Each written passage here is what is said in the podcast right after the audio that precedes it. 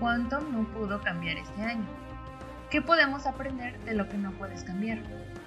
Esta semana cumplimos un año de confinamiento oficial y voluntario en México, y muchas cosas han cambiado en lo que parece ser el año en que no pasó nada. ¿Cómo te has sentido? Cuéntanos hoy en Spoiler and Chill. Vamos a platicar de las películas y series que nos gustan y por qué estamos tan obsesionados con ellas. Estamos en casa, nos lavamos las manos y somos expertos en videollamadas. Después de un año poco a poco estamos regresando a la vida donde el contacto físico se daba por sentado, pero no hay contacto por el momento. ¿Cuáles son las probabilidades de adaptación que nos ofrecen las películas? Vamos a platicar de todos los planes de supervivencia que hemos preparado, porque ya lo vimos mucho en el cine no puedo creer que ya llevamos un año con esta vida tan diferente, ¿no? Creo que ya el 2019 quedó muy, muy atrás. Justo en la semana me encontré un meme, un personaje viendo un retrato del 2019 con nostalgia. ya cambiaron muchísimo las cosas, ya cambiaron muchísimo nuestros hábitos. Pues ya somos distintos, ¿no? ¿No te ha pasado que ves en la, en la tele o en... Bueno, sí, en una película o así, eh, de repente que se abrazan o que la gente va así muy normal o que estornuda y te sientes como de, sí. va a contagiar a alguien o sientes ese pánico de, ¿por qué no se lavan las manos durante esa escena?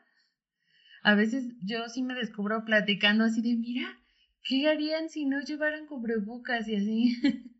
Ajá, ya es como extraño ver todas estas escenas que eran normales o todas estas maneras de convivir que eran las cotidianas. Y, y ahora, ya después de que somos amigos inseparables del cubrebocas y del gel antibacterial, antes yo me acuerdo que, soy súper extremo el decir antes, recuerdo que, por ejemplo, en el metro no era usual que la gente usara para todo gel antibacterial, o sea, si había agarrado el tubo, si había agarrado la, tarjeta del metro o algo así. Y ahora pues ya todos traemos gel para todo, o sea, para todo. Te sientas a comer algo, gel antibacterial. o, Bueno, o te lavas las manos, obviamente. Agarras algo, lo tienes que limpiar. Absolutamente para todo, el gel antibacterial ha sido nuestro acompañante, nuestro amigo fiel. Me causa cierta paranoia el ver justo estas escenas en donde la gente se abraza, se besan o así, porque porque cuando ya nos dimos cuenta de que teníamos que evitar el contacto físico, sí fue súper raro esa, sí se, sí se resintió más bien esa nueva manera de prevención, ¿no? Porque estamos bien acostumbrados a, eh, eh, recibimos ese, mm, pues sí, todos estos gestos incluyen como un poco de físico, ¿no? Cuando saludas, abrazar a alguien, eh, el saludar de beso y así. Claro, sí, sí, sí. Ya estamos acostumbrados, ¿no? A saludar de lejos, tiendo mucho a, o ya sea como a pestañear o hacer un guiño o algo así con las cejas para saludar y ya ni gritar, porque pues también si gritamos, ya ves que las gotículas y que no sé qué, entonces sí cambió por completo todo. Estaba pensando, ahorita que decías todo eso, en cómo empezó. Ahorita creo que ya nos la tomamos más relax, en el sentido de que dices, ok, no pasa nada, me lavo las manos este, y me pongo gel o me pongo gel, quien haga las dos, y pues no te quitas el cubrebocas, ¿no? Y no estás nada más, no estás agarrando, o sea, te fijas mucho en no agarrar porque a veces es inconsciente. Pero yo me acuerdo cuando empezó, yo tenía pavor hasta de ir a la tienda. Iba yo a la tienda o, o iba mi esposo y no dejábamos que el niño fuera. Y me acuerdo que como más de seis meses después empezamos a llevarlo cuando se empezaron a, normalizar un poquito los miedos de decir es que sí puedes limpiar las cosas, pero el contacto físico es el que más contagia, ¿sí? Me acuerdo que una vez lo llevó a la tienda y compraron unas papas y le dio las papas en lo que él pagaba y, y mi hijo fue así de, ay no, ya me infecté, ah. porque pues no le echó alcohol ahí en la tienda ni nada. Y entonces ya le dijo, cálmate, no, ahorita las vamos a limpiar y si quieres tú te lavas las manos y así como... Pero él tenía también muchísimo miedo de agarrar cosas, no lo llevábamos ni en el carro, así. Ahorita si salimos a algunos lugares a veces le decimos, bueno, ya esperas en el carro, pues para que huela el aire fresco pero, pero antes no, ni en el carro lo llevábamos. Y en eso sí me siento un poco agradecida, no tener tanto miedo como antes. Fue por estas fechas cuando ya se empezó a esparcir el virus eh, mundialmente y yo eh, ya estaba en mi nuevo trabajo. Entonces yo todavía me imaginaba como que, o sea, obviamente una parte de mí me hacía pensar que, o sea, por un lado pensaba, el virus va a llegar, porque pues es seguro que llegue, por la movilidad. Y por otro lado pensaba, está súper lejos, eso solo va a ser en China. Entonces, una semana antes, yo todavía saludaba así como siempre lo había hecho a las personas, eh, tocar cosas, eh, a conocidos, pues saludar de beso y así, ¿no? Sí traía gel antibacterial, pero como lo mencioné, no me acuerdo en qué episodio, yo traía gel antibacterial porque se me bajaba la presión y, el alcohol me ayudaba un poco a, ah. resistir, pero no era para, no era principalmente para, mantener mis manos limpias, sino para resistir en el sintiera mal. Entonces, yo, yo, yo tenía esa idea, o sea, como que eso va a tardar muchísimo en llegar, o sea, no va a pasar nada. A la siguiente semana ya fue cuando nos, que creo que fue el 20 de marzo o algo así, veintitantos de marzo, fue cuando ya en mi trabajo nos mandaron a hacer home office. Y ahí fue cuando ya todo empezó a cambiar. Porque veía en las noticias, bueno, llegaron personas del extranjero acá a, México y ahí fue cuando se empezó a esparcir el virus. Sí. Y pues ya, o sea, no, no podía creer lo que estaba pasando. O sea, nos, nos cambió la vida totalmente y, y también pues hemos visto que, pues sí, hemos perdido a personas queridas y ha parecido como una película, ¿no?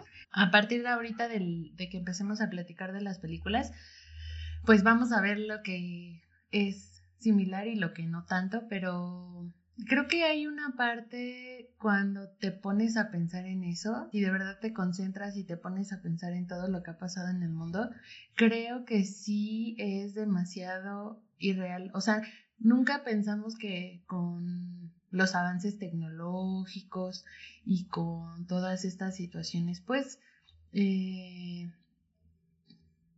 en teoría modernas que vivimos, íbamos a tener que estar así, ¿no? Con miedo a una mm, situación desconocida, algo nuevo, algo que no sabíamos que nos iba a sorprender porque en teoría ya lo conocíamos todo. Sí es perturbador porque pues da miedo la incertidumbre. Creo que parte de la de la cuestión de sobrevivir es no pensar mucho en ello y seguir fluyendo con la situación.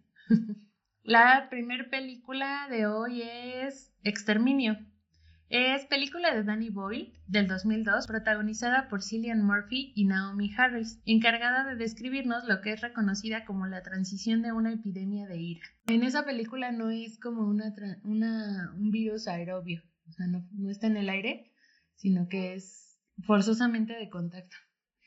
Y yo soy muy fan porque es de las primeras películas de zombies que me dejaron ver cuando empecé a crecer. Y yo estaba enamorada de Cillian Murphy desde ahí. Y me daba mucho miedo, pero ah, eh, ahí me di cuenta que los zombies no, no era como un terror tipo payasos. o sea, no me da tanto miedo como los payasos. Pero sí, pues sí me pone nerviosa.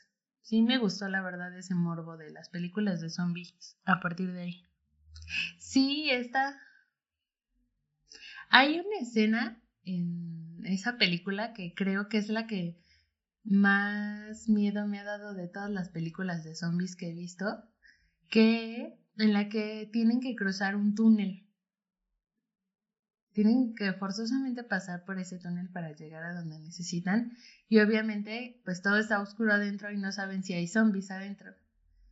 Y eh, el carro creo, es que no me acuerdo bien si el carro se descompone o no pueden pasar con el carro porque hay otros carros. Pero, este, pues el punto es correr a oscuras, ¿no? De los zombies. Y sí, sí está muy cañón, la verdad, esa, esa escena. Si, si te ponen, yo, yo la verdad te debo confesar, que no soporto las persecuciones. O sea, toda mi vida jugar a las atrapadas no, yo me sentía así como, ay, ya atrápame, no importa, no quiero sentir que me persigue. y siempre era la que tenía que perseguir a los demás por lo mismo, porque no me gusta así correr y así me da mucho miedo y mejor me quedo quieta y ya que me toquen y ya. Es que eso es muy desesperante, o sea, creo que ese es mi, mi miedo por ver películas de zombies. Digo, además de que se ven horribles, eh, el hecho de que empiezan a perseguir a los protagonistas y sí, o sea, justo este tipo de películas te hacen eh, eh, pensar qué haría si, ¿no? Y sí da mucho miedo. Bueno, en el caso de exterminio, pues sí, con el contacto es como, como las personas se contagian pero, o sea, realmente no puedes saber y como lo mencionan, ¿no? O sea, se nota cómo va cambiando la mirada de, de los contagiados y, empiezan a, a volverse eh, completamente desquiciados, ¿no? Sería horrible si eso fuera real. Sí, qué miedo. Todas estas secuencias donde tienes que ser muy silencioso para que no te escuchen los zombies y entonces ves cómo van por víveres y no sé, a uno se le cae la lata o cosas así que dices, no, y así hasta tú aguantas la respiración. Pero pensar en que todo eso es real, este, pues sí es bastante traumatizante porque en la película hay una parte donde en teoría los rescatan unos soldados y los llevan como a una fortaleza pues de los sobrevivientes porque tienen armas y así. Y después resulta que pues no hay ley, ¿no? No hay orden y, y pues sí son soldados que sobrevivieron, pero realmente no, no están comandados por ningún gobierno ni nada y pues ellos son los que hacen su propia ley. Entonces, también te pone a pensar en este caos de decir, ¿cómo nos vamos a jerarquizar? O sea, ¿qué va a pasar en, en esa situación? Porque obviamente si va a tener más poder los que tienen armas y así, pues está muy cañón. Y realmente son muy pocas las personas que podrían tener esos recursos, pero pues sí, con un poquito puedes hacer que mucha gente te obedezca. Y estaba pensando que aplicado ahorita, creo que por suerte, y, sí digo suerte así como que no tenemos que ver esos escenarios, eh, pero todavía las cosas no están en el sentido de que la gente pierda el control. Como que sí, sí parecía que iba a ser así, pero pues esta situación de la esperanza, de sacar la vacuna rápido, y todo eso como que hizo que la gente se calmara y dijera, ah, bueno, no voy a tener más paciencia. Pero las Karen del mundo se, este, se multiplicaron, ¿no? ¿No crees? El reflector se movió hacia el COVID al inicio de la pandemia. Bueno, todo, todo este año hemos hablado de COVID, pero el reflector estaba hacia el COVID y aún así no, no le quito el, peso que, el peso ni, ni, todas las consecuencias que ha, todo el desastre que ha generado, eh, pero nos olvidamos de todas las demás enfermedades que han seguido causando muertes en todo este tiempo. Y también está el cáncer cervicoterino, el SIDA creo que ya no está entre los primeros, eh, no sé, un virus que, es demasiado eh, contagioso. E incluso si, si hacemos una investigación, una leve investigación en Google, podemos saber que puede haber bebés que nazcan con el virus y no necesariamente es por contacto sexual. O sea, es, es este, hay muchas enfermedades, ¿no? Y siento que todas las demás se olvidaron y ya todo era COVID, COVID, COVID. Y sí, o sea, lo entiendo porque pues es una, es, una enfermedad nueva que no tenía cura. Pero, eh, no sé si te acuerdas, pero con cuando comenzó la pandemia, después empezaban, empezar, o sea, tú te encontrabas en redes sociales noticias de que al otro lado del mundo, no sé, por ejemplo, ya había otro caso de gripe aviar o que era de gripe porcina altamente contagiosa. También en China, así, cosas horribles. El ébola otra vez, que una persona resultó con sarampión. O sea, yo sí sentí como que no puede ser, o sea, ya se acabó la humanidad, ¿qué vamos a hacer, no?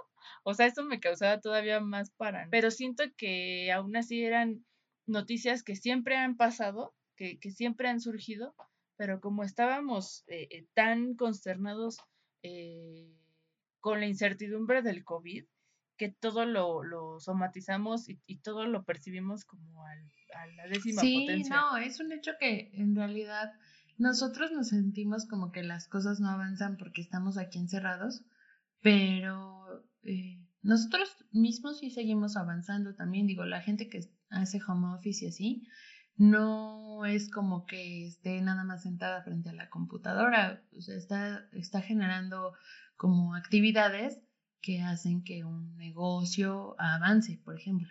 Entonces, la noción, la falsa noción que tenemos por estar en nuestras casas tanto tiempo de que no está pasando nada, pues sí eh, te hace, creo que hace que, te tomes como más fuerte eh, esas noticias, como dices así de qué, ¿Y todo esto de dónde viene? Pero es que realmente sí pasaba todo el tiempo, pero como tú estás en un solo lugar, solo escuchando eso, porque también la adicción a las noticias es horrible. O sea, yo, yo de plano sí dejé de ver las noticias y luego ya, yo me entero porque me cuentan, ¿no? O porque de plano me llega una noticias y ya después veo de qué está hablando, pero, pero sí, este sí hace mucho daño estar pegado a las noticias. A mi papá le encanta ver noticias y cuando inició la pandemia no dejaba de estar informado. Y sí hubo un momento en el que, pues no, hablábamos con él, ¿no? Y le decíamos, pues cámbiale ya, o sea, ya no las veas. Y, y me acuerdo que hace mucho me decía mi papá, pues, ¿qué no viste que pasó tal cosa? Y yo, no, la verdad es que no, no me gusta ver noticias. Me dijo, pues entonces, ¿cómo estás enterada? Y yo le dije, es que no me gusta iniciar mi día viendo noticias, o sea, yo salgo a la calle, al, al trabajo, y ya después de haber visto noticias, que regularmente, ¿qué vemos, no? O sea, o sea, la verdad es que ni siquiera me gusta mencionarlo porque me empiezo a preocupar, pero con todo lo que vemos, no salgo a gusto a la calle. Me dijo, bueno, pues entonces, ¿cómo te enteras de lo que pasa? Y le dije, ah, pues veo Twitter. O sea, y, como que le dio risa, ¿no? Pero le dije, es que ahí son muy pocas palabras. Si quiero, me meto a ver el link. Bueno, pensemos que eh, la situación que vivimos ahorita no es como inician las películas de zombies que es la teoría que según este, era como la última fase. Yo me acuerdo que TikTok se llenó de, este, de estos videos de cómo te ibas a transformar cuando te el primer día que te ponían la vacuna. Pero, este, no, hasta ahora yo he visto que no, a nadie le ha pasado nada. Y, eh, bueno, para, nada más para darle cierre a Exterminio, eh, vamos a comentar que se grabó, se grabó de día todo el tiempo porque para Danny Boyle era más barato grabar de día y eh, pues filtrar la imagen para que pareciera de noche a quitar por computadora las luces de la ciudad, de los focos de la ciudad, que en teoría no deberían estar. Y durante la grabación se quedaron sin presupuesto, porque otra parte del presupuesto iba a ser para los efectos visuales, y a los extras les pagaron con galletas y té. Pero pues los extras estaban muy felices porque iba a ser una película de Danny Boyle. Y la hemorragia en los ojos que estabas comentando, estos ojos rojos que, que tienen los zombies en esta película, eh, pues fue idea de Danny Boyle y a partir de ahí muchas producciones ya lo utilizan como característica principal de, de los zombies, aunque en la película nunca se les llama zombies. De hecho, hay muy pocas películas que yo haya visto donde le llaman zombies a los zombies, más que creo que en Zombieland. Pero casi en todas las películas que he visto de zombies, así les dicen los no muertos y así, pero no, nunca les dicen zombies. Entonces, mm, si les gustan las películas de, de zombies, valga la redundancia, eh, creo que esta es una de las mejorcitas. Creo que mientras menos presupuesto y más ingenio tienen, son más disfrutables porque te ponen nervioso, pero a la vez te das cuenta de todo lo que se les ocurre para poder este, dar miedo sin mucho dinero. ¿No?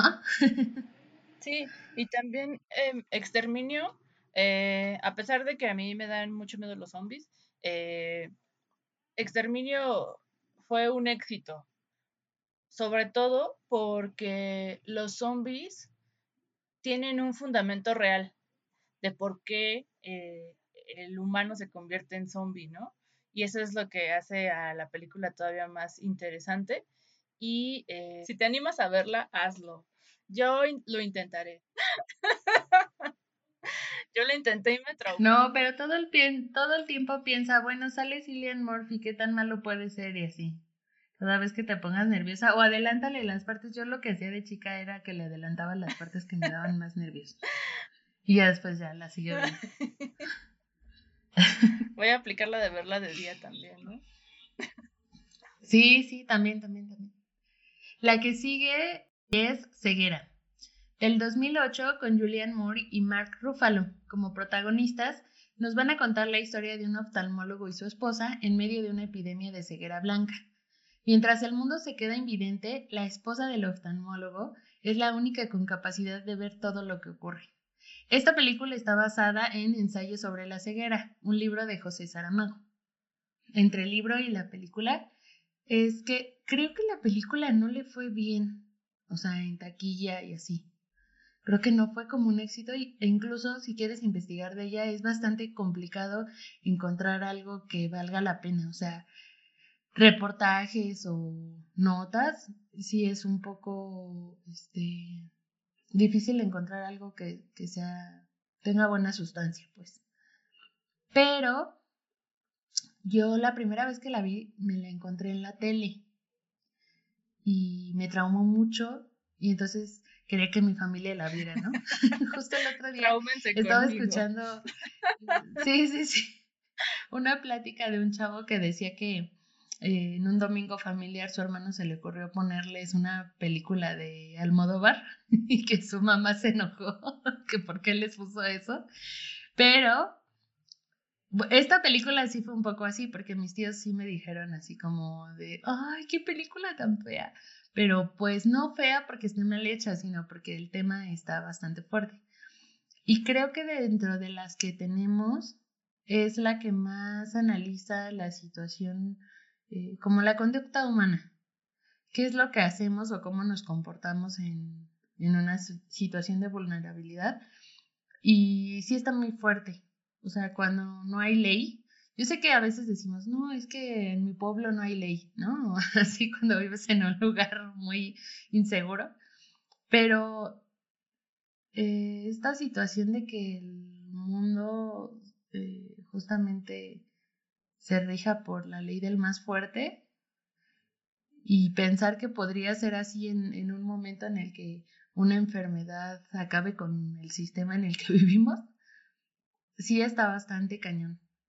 Las cosas que tienes que hacer para sobrevivir, eh, pensar en, pues en el comportamiento. Hay, hay varias escenas en, en esta película que te hacen Incluso en el libro, o sea, en el libro la... El, mucho del análisis es que, qué tanto nos empezamos a... No, bueno, nos dejamos de considerar así como seres pensantes cuando ya estamos en una situación de vida o muerte, ¿no? Y ya te empiezas a, comportar como un salvaje. Volviendo al, al noticiero, eh, sí han ocurrido casos en los que, obviamente, o sea, con, toda la razón, los familiares de ese paciente que ya está, eh, que, ya le, que ya urge que sea atendido, eh, están totalmente desesperados, ya no les importa nada y lo único que piden es ayuda, ¿no?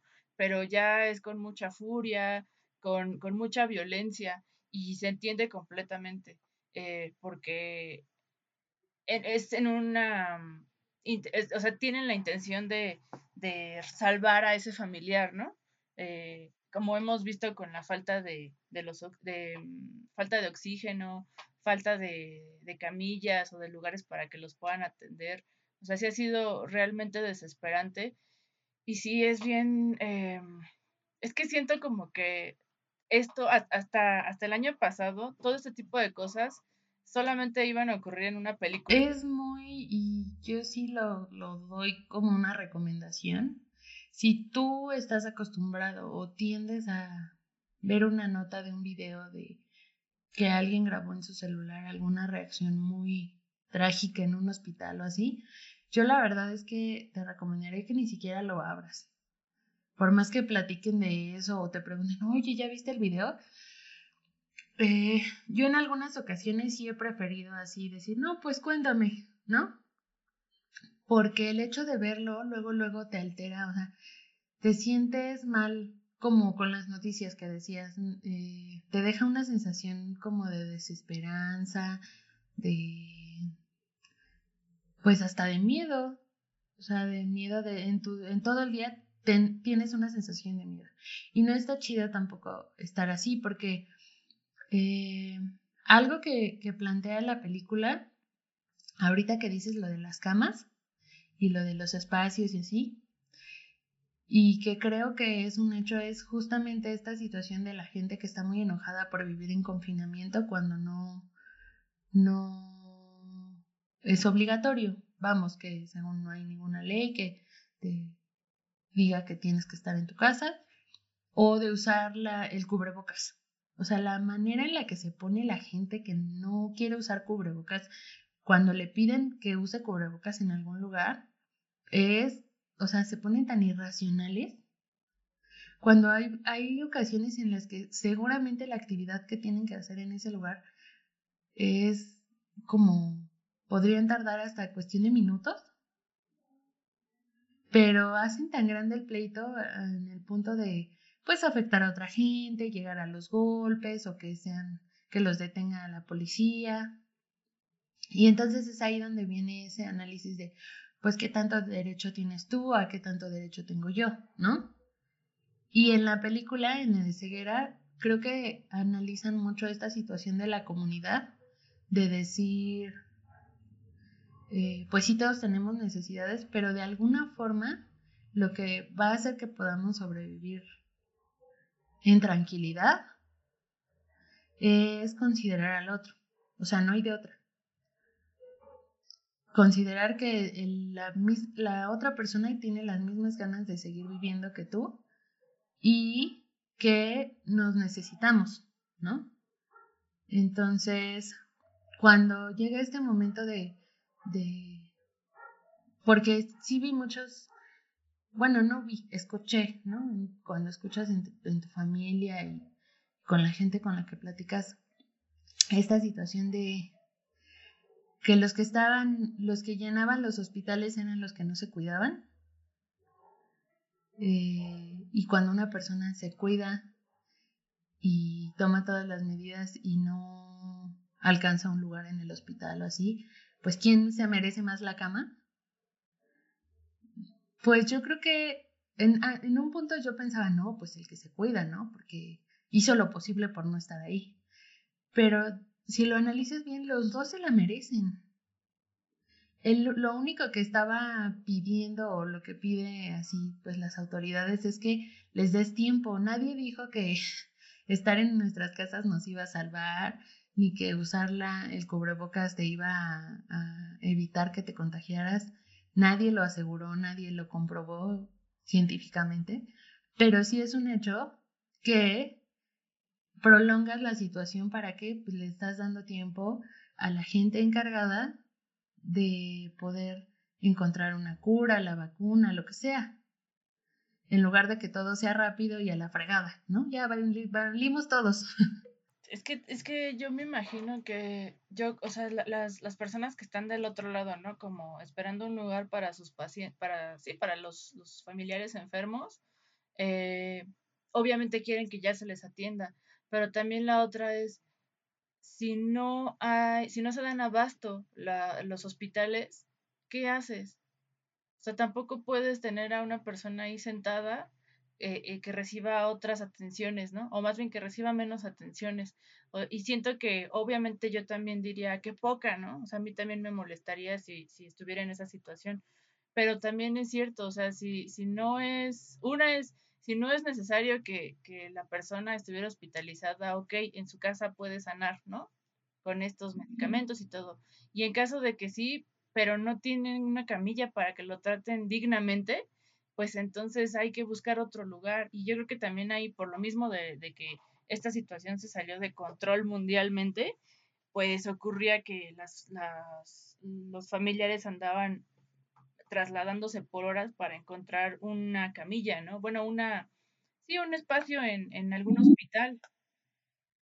Entonces sí me imagino que debió ser horrible. ¿Sabes qué también?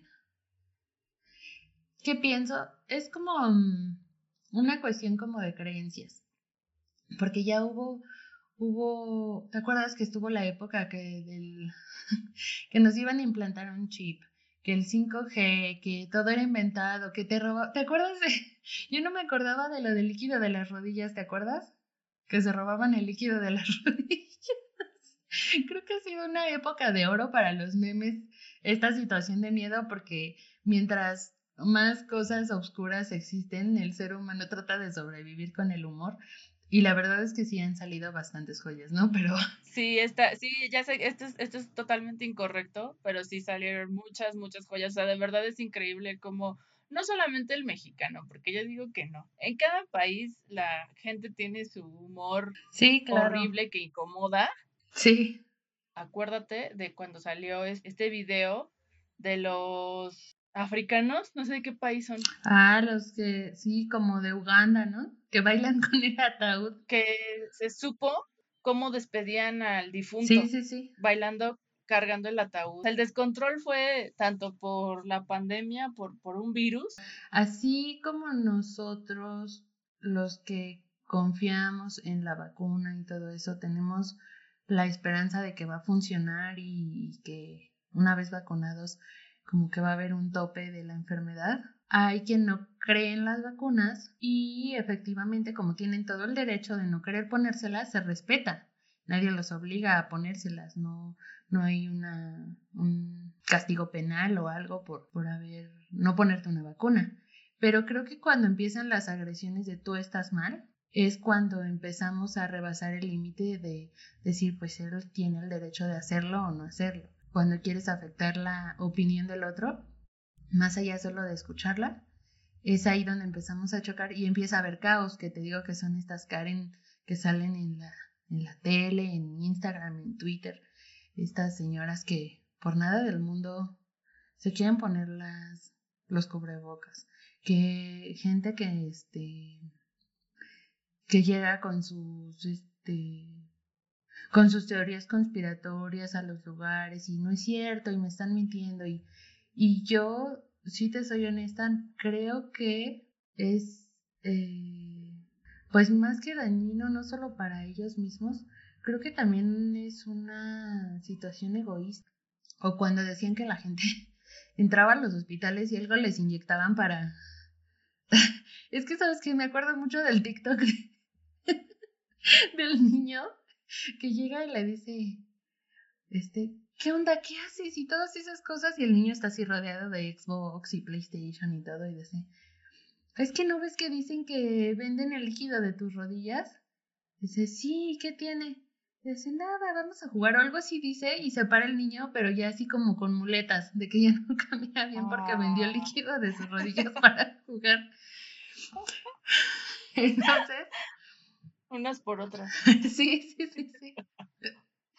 Entonces, esta onda de que no es que los matan allá adentro y es que les inyectan algo y así, y la gente arriesgando sus vidas o, o la gente que, que le aventaba cloro a los a las enfermeras, a los doctores, eh, o que ah, yo me enteré de, de las noticias de que este no los dejaban entrar ni a sus edificios de donde vivían están trabajando también para, para cuidar a todos esos enfermos como para que los discriminen y les hagan pasar peor el rato que de por sí debe ser, bueno, dedicarse a este tipo de servicios es desgastante, es, es agotador. Seguro. Sí, obviamente es su vocación ellos lo decidieron, sí, sí, sí, pero es, es agotador. Y luego todavía con, con, un virus en el que también están expuestos a que se puedan contagiar. Y luego que llegues a tu casa, que resulta que ya te están invitando a, a irte, ¿no? O sea, qué horror. Pero es falta de empatía, es falta de conciencia. ¿Hasta dónde puede llegar la gente por sobrevivir? O perder la humanidad ya en el delirio de ya todo valió, ¿no? No se preocupen, al final sí tiene un poquito de esperanza. O sea, sí hay una esperanza de no perder la fe en la humanidad y, y que no todos sobrevivimos en el abandono, o sea, no sobrevivimos pensando que ya todo va a valer. Si hay un poquito de fe en que todo va a estar mejor, y el final sí te deja tranquilo después de un... Hay una escena bastante tormentosa, pero si la superas, todo va a salir bien. El libro es más, es más rudo, es más, sí está más crudo el libro, pero de cualquier manera, si no, no te animas a leerlo, la película creo que sí es, es bastante digna a, lo que trata de expresar el libro y también pues no pierdas fe en la humanidad tampoco. Hay esperanza, hay esperanza. Que por cierto, José Saramago no quería, no quería dar los derechos para la película, porque tenía miedo a que no este, la representaran bien. Pero el director de la película fue el mismo de este, Ciudad de Dios. Se preestrenó en, en un festival de Cannes y tuvieron opiniones, o más bien sintieron como que la, bueno, la opinión fue que era un filme regular. Eh, tuvo críticas duras y no tuvo, sí, o sea, no, no fue del agrado de los críticos del festival. Ahora que la estaba viendo, tiene algunas inconsistencias en cuanto al realismo. O sea, hay como muchos cabos sueltos que dices, ay, eso no pasaría. Pero no porque fuera muy irreal, sino porque hay ciertas cosas como que, por ejemplo, meten a la gente en un manicomio vacío, como una especie de lugar para cuarentena, pero dentro del lugar no hay servicios, o sea, no, no hay servicios de, de médicos, no los están analizando, no hay, este, no sé, quien limpie, quien los alimente, nada más los confinan y les van, les mandan la comida como por cajas y ahí los tienen encerrados. Yo creo que es porque en el libro es una especie de experimento, ¿no? O sea, es un análisis social, más que qué pasaría en el mundo real si eso, si esa enfermedad existiera. Y la idea de la película es que puede ser en cualquier lugar porque no la ciudad no tiene o sea no, no sabes en qué ciudad está pasando el elenco es muy diverso o sea son diferentes razas no puedes determinar si es en Estados Unidos o en Inglaterra o en Canadá o dónde y creo que eso como no está aterrizado al final parece como muy conveniente así ay qué conveniente Nunca este, los ayudaron, nunca hubo, nadie intercedió por ellos, nunca, pero creo que es más por esta onda de cómo reaccionaría la gente así, encerrada, ciega, sin ayuda, cómo se organizarían y que obviamente los lleva al extremo. O sea, sí es muy radical ver, no sé, que no hay agua para bañarse y que hacen como, no sé, 100 personas sin agua para bañarse, o sin regaderas, o sin saber dónde está el baño. Mm, pues sí, obviamente sería un terror. Pues sí, aunque, aunque pienso que lo, lo que está interesante es ver el cómo, cómo se transforman las personas, ¿no? Como ya bien lo dijiste con respecto a, que se vuelven indiferentes. Entonces, eh, Tal vez también por eso la crítica fue dura, ¿no?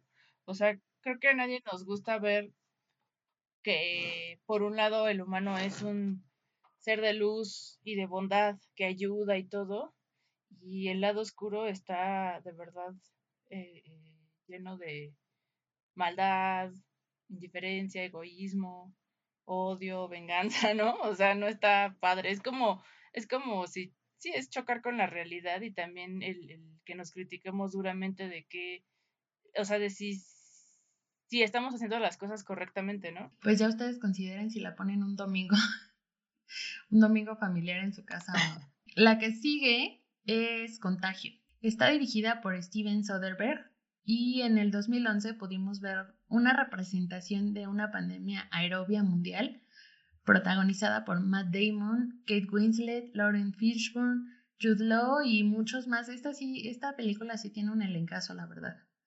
Los protocolos, la desinformación y la importancia de la reacción de las autoridades es como un poco de lo que toma esta película para ver justo lo que platicábamos al inicio, cómo reaccionaríamos y cómo estamos reaccionando. O sea, esta película es increíble. La cantidad de sugerencias que me salieron cuando empezó la pandemia. Creo que estaba en Netflix primero, pero en la tele la sacaban de que un día sí, un día no. Lo que lo chistoso de esta es que, por ejemplo, esa de epidemia empieza con un changuito. El changuito lo roban para venderlo así como en el mercado, en tráfico de animales. Y esta, o lo fuerte de esta, era que empezaba con un murciélago y que era pues respiratoria, era una enfermedad respiratoria como la de pues como el COVID. Entonces, es, este, pues fue un impacto muy grande porque la gente decía, no, pues así fue, si así empezó, pues, ¿qué va a suceder? ¿No? Y te basas mucho en, así se verá, que por suerte creo que la de la película es como un poco más contagiosa, o sea, se contagia súper rápido, de que no, no solo que toses, sino que, bueno, que ahora que lo pienso, según en teoría el COVID también toses y puedes contagiar a tres personas y cosas así, ¿no? En esta no, creo que no todos sobrevivían. Pero lo que, lo que destaca es que justamente, primero, el gobierno no quiere decir mucho porque no saben qué es. Pero mientras no dicen nada, la gente se sigue contagiando. Entonces la gente se da cuenta y empiezan las fake news, que es el personaje de Jude Law, que es este señor como bloguero. Y si hay una parte donde le dicen, tú no eres ni escritor ni periodista. Y le dice, claro que sí soy escritor, que no sé qué. Y ya le dice, no, tener un blog no es ser escritor, ¿no? Y el otro, no, la gente confía en mí, este, y les están eh, ocultando la verdad y así. Entonces te das cuenta que por más que hayan sido buenas sus intenciones de informar a la gente, llegó un punto en donde él se sentía admirado porque en teoría decía la verdad y pues ya estaba totalmente eh, tergiversando toda la información, o sea, confundía a la gente. Luego inventa esta sustancia como homeopática que según era la solución. Eso era así como una medicina haz de cuenta como el propóleo, ¿no? En, las, en las naturistas. Y la gente se vuelve loca en las farmacias por comprarla, por lo que él decía y según porque enfrentaba a las autoridades de salud. Pero al final, lo que generó su desinformación, pues era mucho descontrol. La gente se moría por, por que se atacaban por conseguir la medicina y hay una parte muy fea donde él, él al principio de la película le quiere vender la noticia a un periódico local. Y la chava que es su contacto con el periódico le dice, no, pues le voy a dar la noticia a alguien para que cubra el reportaje. Y ella le dice, no, no, no le des mi noticia a nadie, este, porque él se la quiere vender, ¿no? Y ella no se la acepta. Y al final, bueno, un poquito antes del final, la chava está embarazada y va a un, a una farmacia a comprar la medicina que decía este chavo, porque según él hasta se enferma, se enferma y, él, se graba tomando la medicina y después comprueba que, que sí se curó, pero nunca, eh, él nunca se confirma que realmente le haya estado enfermo de la, del virus de la película, o sea, pudo haber sido una gripa. Y la chava va a buscar la medicina y en la medicina está este señor que no se quiere poner el cubrebocas. O sea, que no se quiere tapar la boca y está tose y tose atrás de ella. Y una señora le dice, eh, por favor, cubra su boca. Y le dice, jódete, ¿no? Así como. Y te, me recordó a todas estas personas que graban. Bueno, el punto es que para la siguiente escena la chava ya está enferma. Igual estaba embarazada y todo, y lo va a buscar y le dice, es que no encuentro la tal, no me acuerdo cómo se llama. Era como una, una esencia. Y dice, no la encuentro por ningún lado, ya se acabó, va a verlo a él, a Jude Y le dice, ¿quieres dinero? Te doy dinero, estoy embarazada, por favor. Y el otro se queda así como, no, es que no, yo no tengo, ya se me acabó. Y ella, no, pero le dice, ya a tu casa, mejor no debes estar afuera. Él como en buena onda. Pero ahí te das cuenta como de la inconsciencia. O sea, según él, esta medicina lo ayudó y sobrevivió y todo eso, pero no se dio cuenta del cómo afectaba tanto a la gente que creía en él.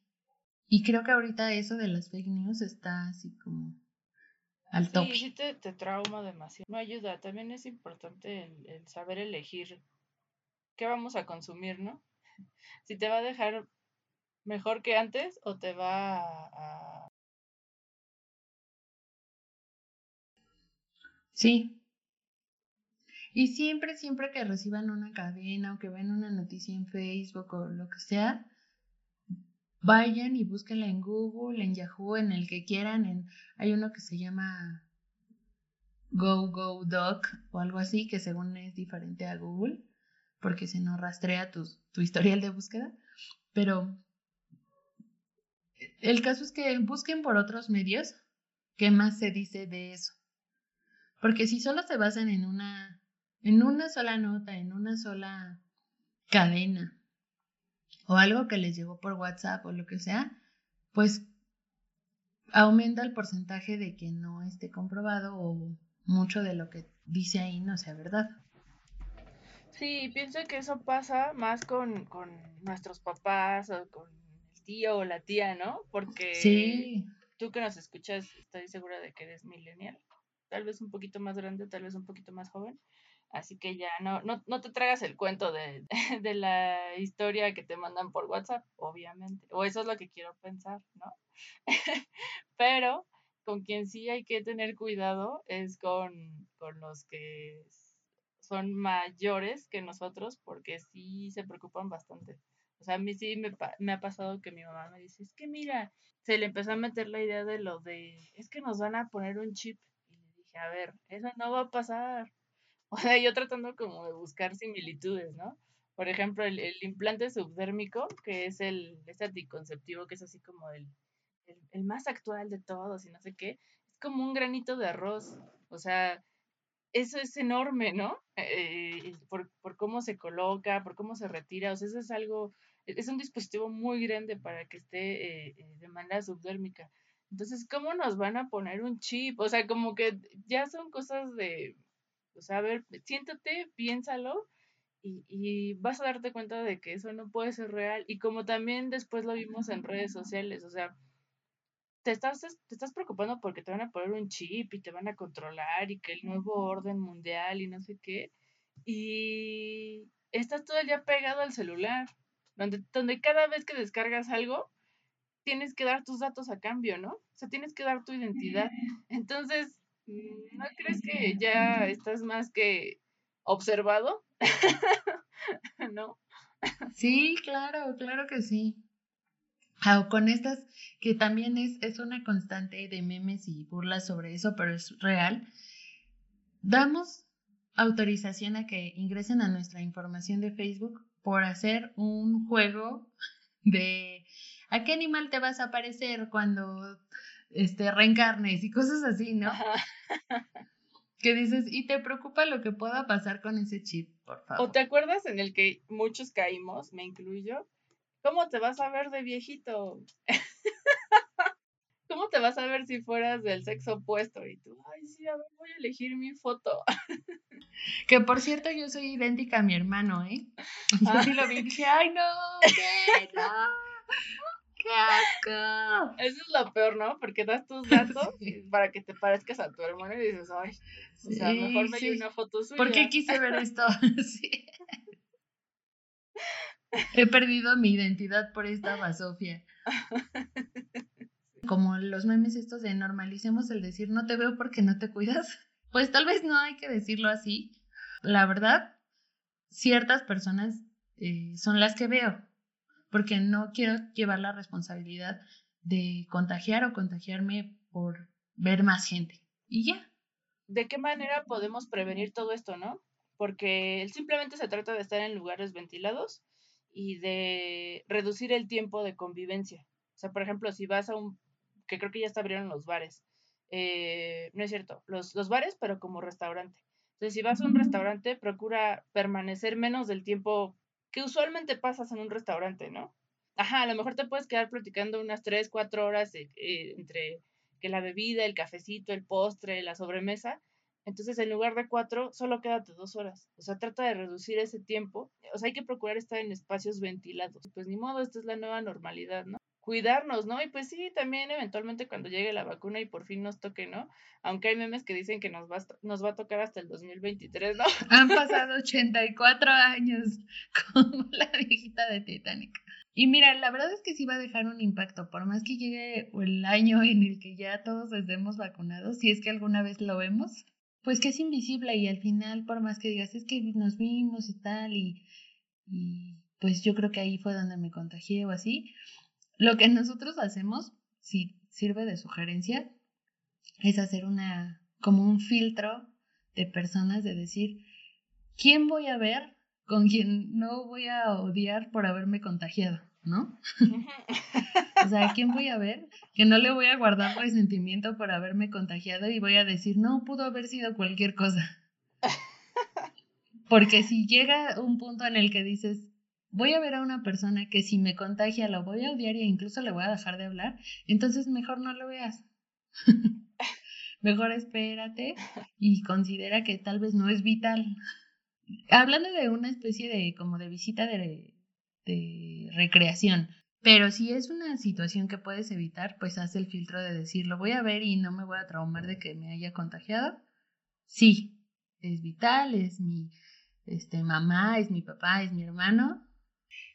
Es como estamos, es, es un aviso, un pre, los estamos preparando. Sí es un hecho de que pues sí hay cosas que todavía podemos ayudarnos de las herramientas. Yo sé que no es lo mismo y de verdad sí se extraña mucho. A veces lo pienso y extrañas como el cotorrear, el simplemente llegar y abrazar a alguien. Porque ya llegas a los lugares y los saludas de lejos o con el famoso codito o así. Que te sientes súper extraño, hasta te sientes mal de, ay no, qué feo, yo no soy así. Pero si eso implica tanto no estar mal enfermo tú como la otra persona, pues ¿Qué importa ya? Si se paniquen mucho todavía por la situación, yo la verdad les diría que no vean contagio. A mí todavía algunas partes me ponen muy nerviosa y eso que no es una película, no es una película para ponerte nervioso. Creo que es mucho más emocionante la de epidemia de los noventas, pero con esta situación la verdad es que sí te pone en tensión, muy cañón. Entonces si todavía te pones así, no la veas, por favor.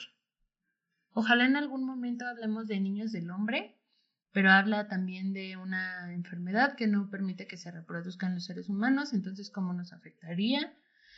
Eh, o más bien, o sea, sí, pueden, sí puede haber contacto humano, pero pues ya no nacen bebés, ¿no? Eh, Bird Box está bastante entretenida, creo que sí tuvo mucho hype porque fue antes de la pandemia, pero creo que es bastante entretenida, te la pasas muy bien y ah, espantándote, ¿no? En el colapso nervioso te la pasas muy bien. y sí, sí, les gustan mucho los zombies como a mí. Tren a Busan ha sido de las que más me ha puesto nerviosa en esta vida adulta. O sea, ya no de niña, yo sé que cuando estás más chavo de todo te asustas. Pero ahora que soy adulta, vi Tren a Busan y yo estaba así que me desmayaba así, ya no puedo más, pero me gustó muchísimo. Y creo que está en Gracias por tu recomendación. Yo no la voy a ver. Yo paso. sí. Sobre aviso no hay engaño. Yo no necesito ni ver el tráiler. O sea, ya, no, no, gracias. Sigan. Es una advertencia. Para gente como tú, Mar, es una advertencia, no es una recomendación. La magia de los zombies solo en un tren, imagínate. Qué desesperación. Y yo con mi gel antibacterial. y mi cubrebocas. Sí, sí, ya poniéndotelo, oliéndolo, oliéndolo porque te me estás viendo. Ay, no me estoy yendo. Con el alcohol. Pues eh, sigue cuidándote, sigue tomando todas las medidas eh, que ya conocemos, que ya son parte de, de nuestra nueva vida. Evita los pangolines en tu dieta. Que, oye, parecen armadillos. Pues aquí también comemos armadillos. Sí, es como un pariente del, del armadillo, pero como, como más Pokémon, ¿no? Ya dependiendo de lo que te guste, ya te dimos varias opciones si te quieres poner nerviosito todavía en tu casa. Entonces échate una o las tres, haz maratón pandémico. Abrazas tu almohada y dices, ay, qué bien estoy aquí en mi home office. Hay un video eh, donde una chava se asoma y ve que hay ovnis, todo el caos que, que ha ocurrido y ella está muy a gusto, ¿no? Con su café. Gracias contagio, exterminio, ceguera, porque mediante la simulación incrementamos la adrenalina desde el escenario seguro de pasar el rato en domingo, por recordarnos la vulnerabilidad de nuestra civilización y por hacernos valorar nuestra salud. Yo soy Mele. Yo soy Mar.